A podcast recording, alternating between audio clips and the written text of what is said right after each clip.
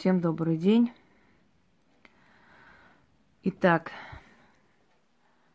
вы знаете, дорогие друзья, на самом деле всю свою жизнь женщина ищет определенный типаж мужчины.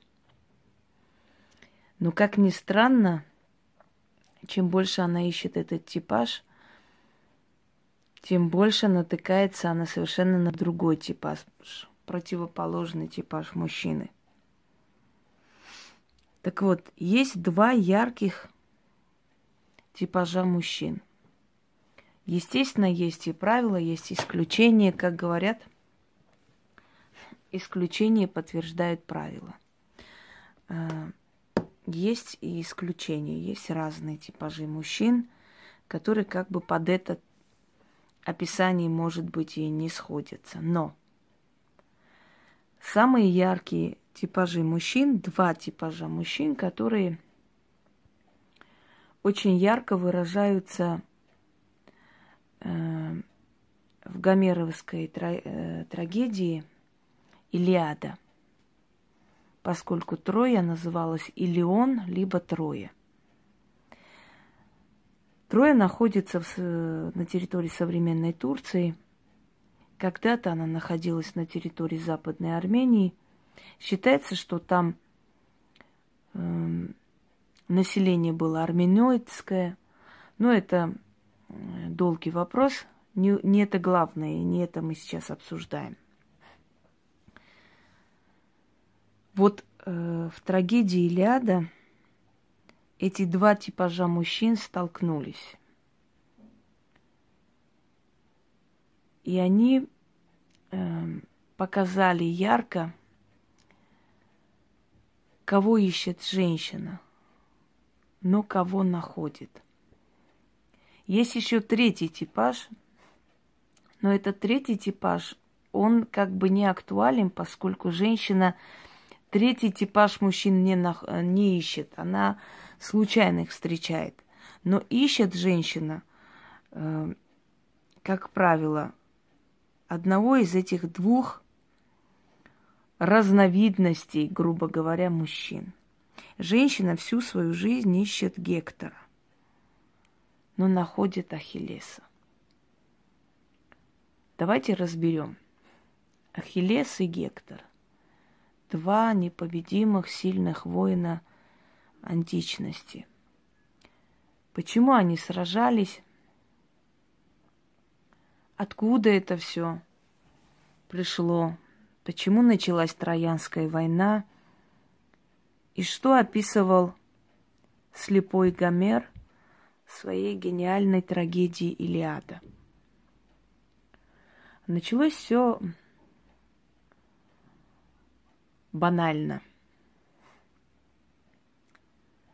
Царь Трои и царь Спарты э, Приям и Минилай заключили в конце концов перемирие – и в честь этого перемирия был устроен великий праздник, куда пригласил Минилай Прияма. Но Приям был стар, немощен, ему было тяжело преодолеть столь долгую дорогу. И он отправляет молодых сыновей. Париса, которого до этого звали Александр, и Гектора в гости к царю Минилаю. Но до этого есть другая предыстория, чтобы было вам все ясно. Когда была свадьба богини Фетиды эм, со своим земным супругом, а вообще было дело так. Зевс увидел Фетиду, влюбился в нее, она от него забеременела, Ахиллесом. Но чтобы скрыть это от своей жены Геры, которая была очень ревнива и преследовала всюду своего дрожащего супруга, он решил выдать ее замуж срочно и выдал замуж за земного царя. Устроил пышную свадьбу и пригласил всех богинь, богов на эту историческую свадьбу. Только вот не пригласили одну богиню, Эриду. Это не Ирида. Ирида – это богиня радуги, а Эрида – это богиня раздора. Но я думаю, что богиню раздора не так уж приятно приглашать на свадьбу. Кстати, отсюда, вот из древнегреческого мифа, и берет свое начало многие-многие сказки, например, братьев Грим и Андерсона, где там сказано, как не пригласили на свадьбу злую колдунью, да, и она отомстила. Так вот, Эрида не была приглашена. она ужасно обиделась. И во время разгара свадьбы, радости, она подходит э, к крыше, э, значит, дворца, и оттуда кидает вниз золотое яблоко. Яблоко раздора кто-нибудь слышал, да? Ну вот сейчас поймете, откуда это выражение. Яблоко, на которое было написано «самой прекрасной». Самое прекрасное это означает, что это яблоко предназначается самой прекрасной богине. И как это определить, если они все прекрасные, вечные, вечно юные, без каких-то изъянов? Вот возьми и определи тут. Но здесь выходят на арену три богини. Афина, которая презирает мужчин, презирает любовь, она не понимает это все, для нее это все глупости. Ее жизнь это сражение, победы, мудрость. Она воинствующая мудрость.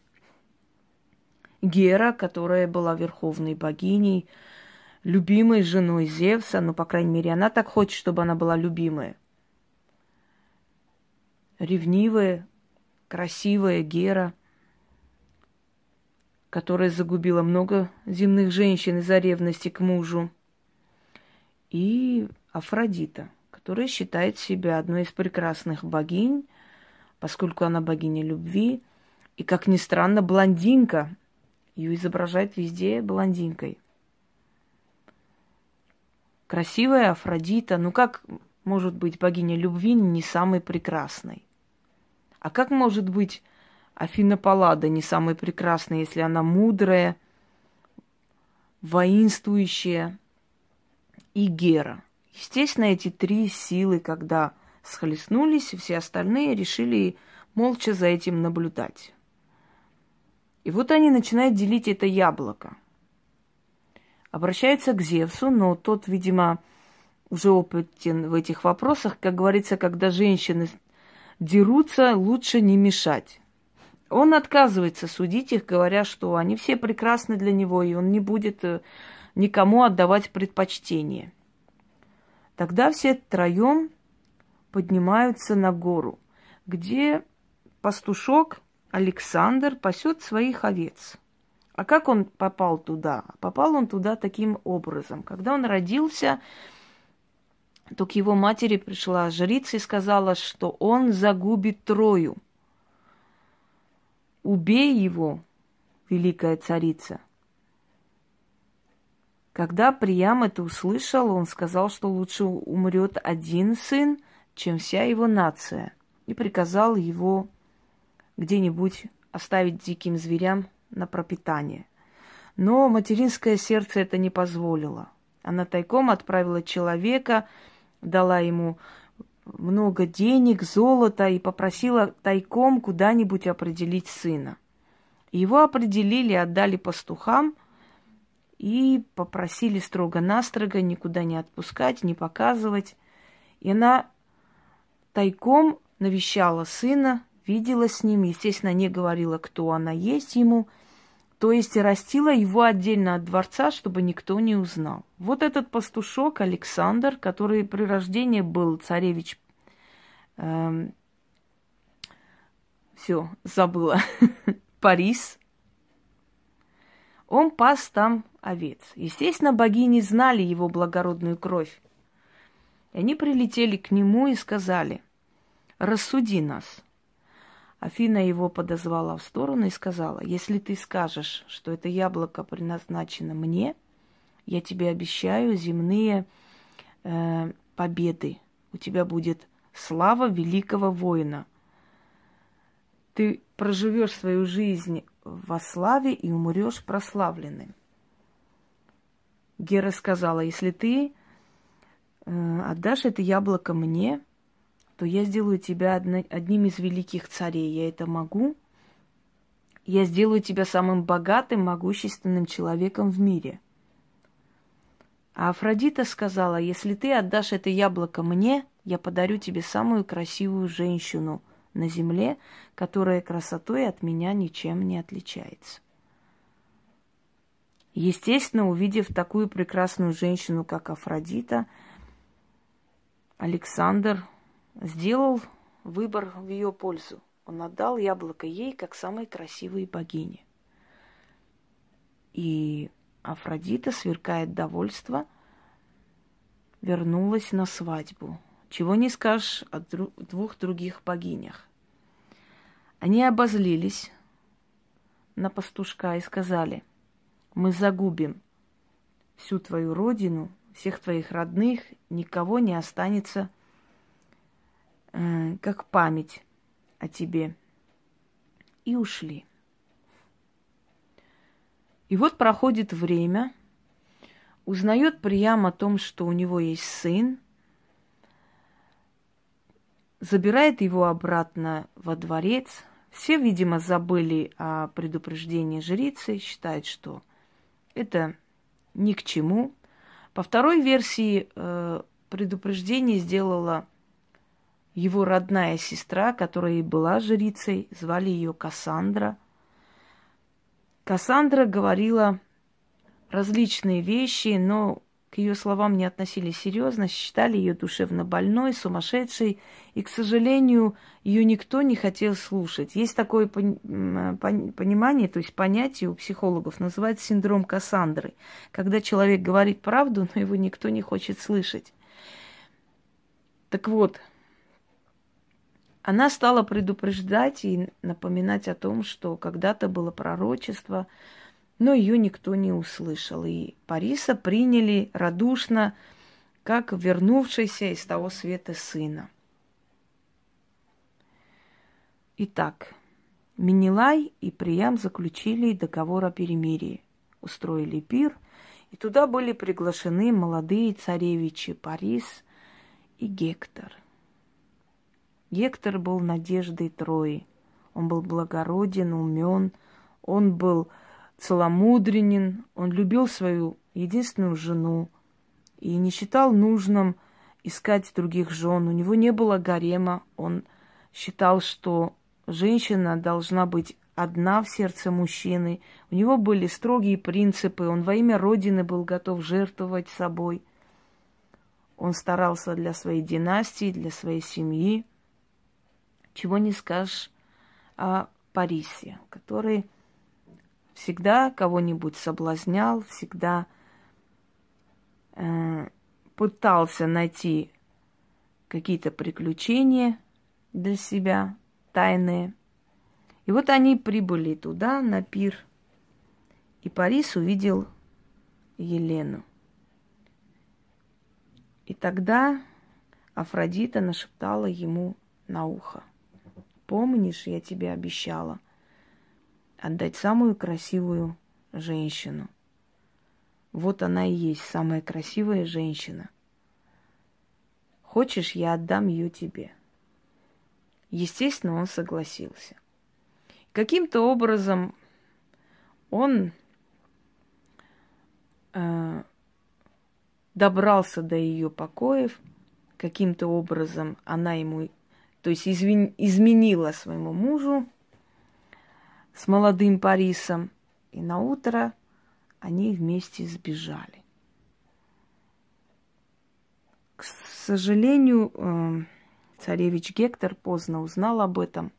Он решил повернуть корабли обратно, но поняв, что там их ждет неминуемая гибель, принял решение забрать ее с собой в Трою. И вот она так стала Еленой Троянской, хотя была она спартанская.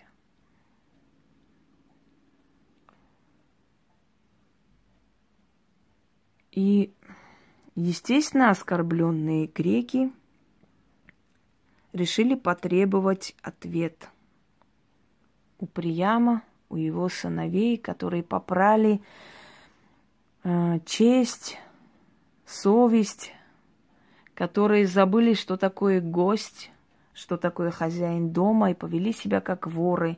Придя в дом, забрали жену хозяина дома. Греческое войско двинулось на Трою. Каким образом все происходило? Есть очень много книг, фильмов, и многие это смотрели. Но вот в чем суть. Ахиллес родился у богини Фетиды. Она его окунает в огонь для того, чтобы он был неуязвим. Взяла она его за ножки – и несколько раз окунула в огонь. Когда отец увидел это, он прибежал и помешал жене. Он запретил э, далее продолжать это окунание в огонь, боясь, что сын сгорит. Она сказала, зря ты это сделал. Я сделала его неуязвимым. Но вот пятки я не смогла туда окунуть, а ты мне помешал. И вот отсюда название Ахиллесова пята. Это означает э, слабая точка человека, слаб, слабость человека. Вот в чем его слабость, его Ахиллесова пята, то есть его слабая сторона. Собственно, туда его и стреляли, и туда, э, то есть через пятку он и принял смерть, Ахиллес. Давайте с вами разберем это, эти два типажа мужчин. Гектор хранитель очага, надежда своего отца, любимый муж, верный супруг. Человек, который никогда не позволит себе легкомысленных шагов. Человек, который до последней капли крови сражается за родную землю, за свою семью. Он это делает по необходимости, не потому что ему нравится убивать, а потому что он должен защищать свое. Он должен спасти. Гектор любит один раз. Гектор верен своей жене. Уходя, он показывает ей тайное место, откуда она сможет спастись сыном. Умирая, он не забывает о родных людях, пытаясь даже последние минуты э, сделать нечто, что им поможет в, трудную, э, в трудное время. Гектор не легкомысленен. Он не живет одним днем. Он смотрит в будущее. Он создает династию. Он на себя берет ответственность. Он берет на себя груз своего отца. И каждой женщине хочется встретить Гектора. Того, кто возьмет ответственность за семью на себя – того, кто любит один раз, того, кто верен, кто ценит женщину, кто не считает нужным искать утеху э, в чужих постелях, того, кто хочет продолжения сильной династии, кто способен взять на себя груз своих родителей и нести, кто по необходимости идет на жестокость не потому, что ему это нравится.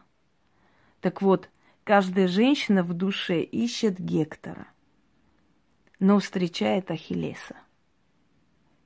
Ахиллеса, который любит женщин, любит разнообразие. Ахиллеса, который не верен, который не способен любить никого, кроме себя. Ахиллеса, который получает удовольствие от жестокости, от войны – он транжира. Он не считает нужным брать на себя какую-то ответственность за семью. Он не создает семью, им это не нужно. Он не способен быть верным, и он не понимает, что это такое и зачем это нужно. На него полагаться нельзя, он сегодня здесь, завтра там, ибо он Ахиллес, ему нужно воевать. Он воюет с миром, он воюет э, судьбой. Ахиллес творит жестокость ради удовольствия. Он не считается женскими слезами. Он не считает нужным делать добро. Он не считает нужным продолжить свою династию. Он не хочет отвечать за эту династию. Но он чертовски привлекателен. Его бесшабашность, его жестокость, внутренняя стержень, сила привлекает женщину. И женщина за ним идет на край света. Но бывает покинут. Да, покинута. Бывает обманута. Разочарована. И снова начинает искать Гектора. Верного Гектора, ответственного, умеющего любить, э, знающего цену семье, роду, отечеству. И вновь ей на пути встречается Ахиллес. Бесшабашный, чертовски привлекательный, э, как ветер в поле вольный. И она снова соблазняется им и снова забывает о том, что ей нужно искать Гектора. Так вот, дорогие женщины, эм, в нашей жизни постоянно встречаются то Ахиллесы, то Гекторы. Как правило, Гектора мы не ценим, потому что тот, который нас любит, тот, который нас эм, лелеет, тот, который хочет сделать нам все время приятное, он вызывает иногда раздражение, потому что мы считаем, что он как бы нас сковывает, как бы не дает свободу э, продвижения. Не, он пытается все время нас окутать этой, этой любовью, заботой. И мы не ценим Гектора до того момента, пока не встретим Ахиллеса, не перенесем боль от предательства. До того момента, пока не будем покинуты, обмануты, с разбитой надеждой, с разбитой судьбой, эм, мы не поймем и не оценим ценность, не увидим ценность гекторов. Так вот, вот это два типажа мужчин, Ахиллес и Гектор. Естественно, с разными там э, разницами, да, в характере и прочее, прочее, это не важно. Но вот общие две линии э, два типа мужчин. Ахиллес и Гектор. Они нам все время встречаются. И мой вам совет. Перестаньте любить Ахиллеса. Перестаньте э, надеяться на Ахиллеса. Повернитесь лицом к Гектору. Потому что Гектор – это тот самый тип мужчины, который продолжает род – от которого идут сильные династии. Гектор – это тот самый мужчина, который оставляет своим потомкам и свой добрый нрав, и свою мудрость жизненную, и свой опыт, и дом, и вековые деревья, которые он посадил. Потому что Гектор думает о потомках. Ахиллесу эти потомки не нужны он не только не собирается заводить их, он и не будет э, как бы вспоминать и не будет заботиться о тех, которые уже родились. Ему это не интересно. Он живет ради удовольствия одним днем. Ему нравится война ради удовольствия. Он жесток, беспощаден и не считается ни с чьими чувствами. Вот эти два типажа запомните. И знайте, что внутри, в душе мы всегда ищем Гектора, но почему-то влюбляемся в Ахиллеса. Всем удачи!